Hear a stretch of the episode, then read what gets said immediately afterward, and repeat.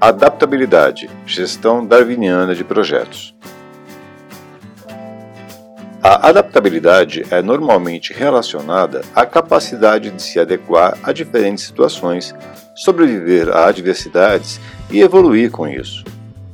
No ambiente corporativo, é relacionada à capacidade de acompanhar as constantes mudanças, com a evolução dos colaboradores, processos e produtos. Na gestão de projetos, vem sendo cada vez mais a capacidade de lidar com diferentes tipos de projetos, utilizando diferentes métodos ou ferramentas.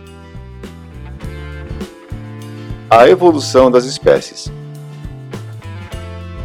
Charles Darwin publicou em 1859 o livro Origem das Espécies, com a ideia de que as espécies evoluem.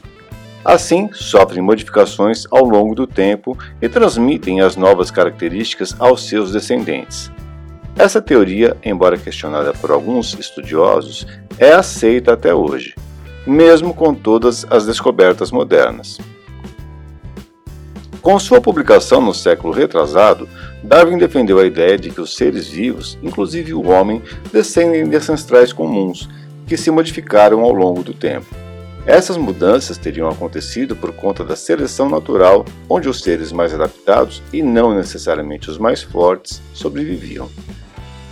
Então, esses sobreviventes adaptados geravam ao longo do tempo, em uma longa escala histórica, descendentes que passavam sucessivamente por novas evoluções. Adaptabilidade na gestão. Em uma palestra que fiz no segundo Cono GP sobre gestão da indústria 4.0, falei sobre a importância da resiliência no ambiente corporativo. Apesar de possuir vários significados e interpretações, resiliência corporativa é a capacidade de se adaptar às mudanças.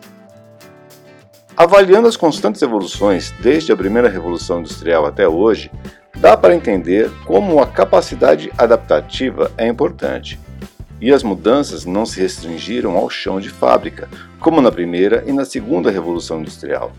Nos últimos anos, a evolução dos processos administrativos foi fundamental para sustentar a informatização e, finalmente, a inteligência artificial.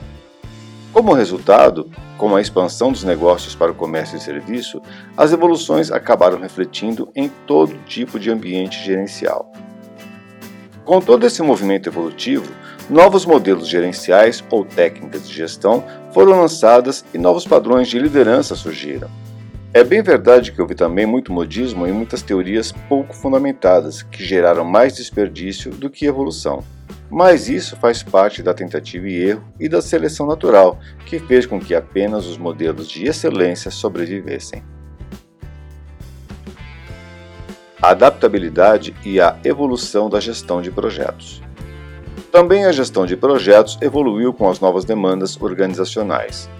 Os projetos sempre existiram na história da humanidade. Basta avaliar a construção de uma pirâmide. Mas as teorias para sua gestão são muito recentes, passando a ser registradas a partir de meados do século passado.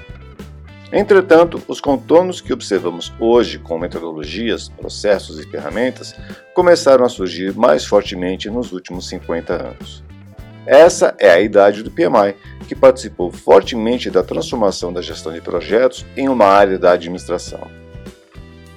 Outras entidades surgiram com o tempo e novas tendências e metodologias foram lançadas. O próprio PMI evoluiu seu conjunto de melhores práticas para abranger outras necessidades dos projetos e das organizações.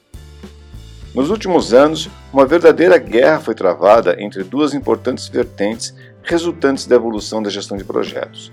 Isso aconteceu devido à proliferação dos projetos de tecnologia, principalmente desenvolvimento de softwares para atender às novas demandas organizacionais.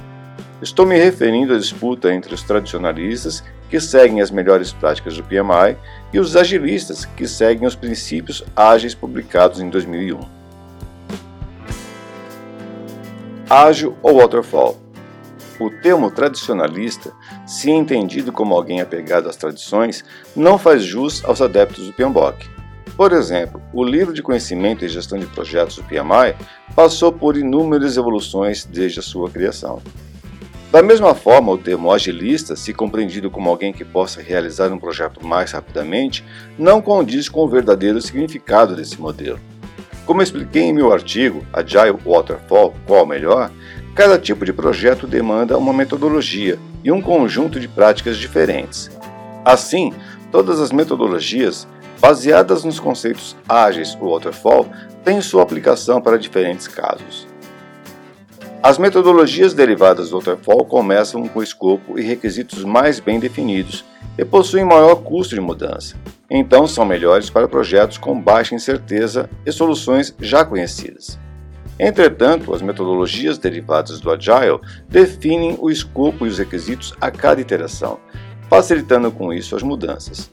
As novas ideias são incorporadas facilmente, sendo melhor aplicáveis para projetos com alto grau de incerteza.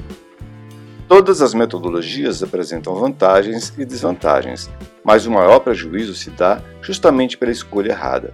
Cada tipo de projeto deve ter uma metodologia adaptada, com a aplicação da ferramenta certa para cada necessidade.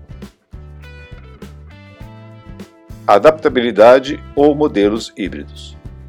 Compreender as diferentes metodologias já seria suficiente para escolher entre uma ou outra, conforme a necessidade, em função dos resultados.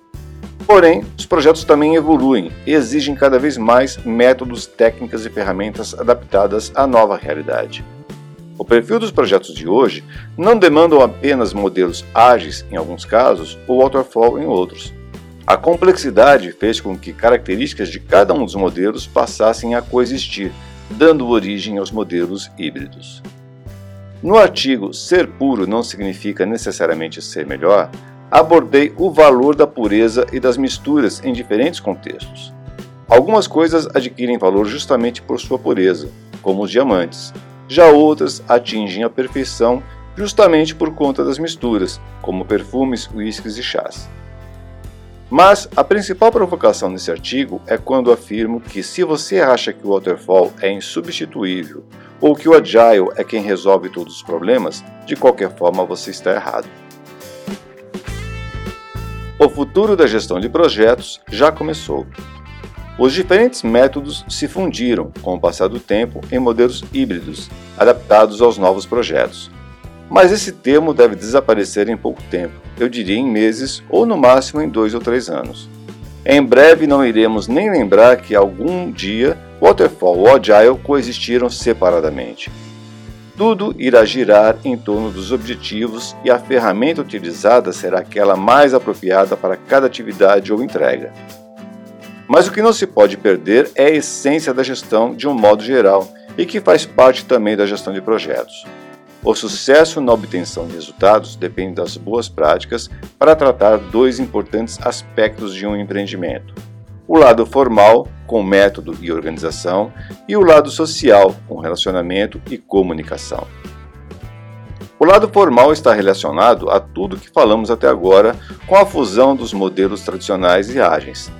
Também as organizações devem se transformar, passando a ter estruturas mais flexíveis e adaptáveis. Mas a principal mudança deve acontecer mesmo nas pessoas. O lado social da gestão será cada vez mais preponderante, mostrando a real importância dos relacionamentos e da comunicação. Esses aspectos já vêm sendo tratados há tempos por diferentes linhas gerenciais, mas a dimensão que irão tomar fará surgir um novo tipo de profissional. Assim, é muito importante pensar em cursos e treinamentos que explorem técnicas e ferramentas para se aprofundarem também nos aspectos humanos da gestão.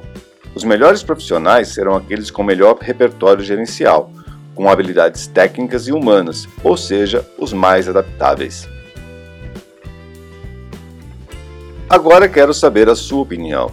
O que você vem estudando nos últimos tempos? Está se preparando para a era da adaptabilidade? E sua organização está mudando as estruturas gerenciais para os novos modelos flexíveis e com alta interatividade? Participe dessa discussão deixando seu comentário e compartilhando suas experiências com nossa comunidade bons projetos e bons negócios.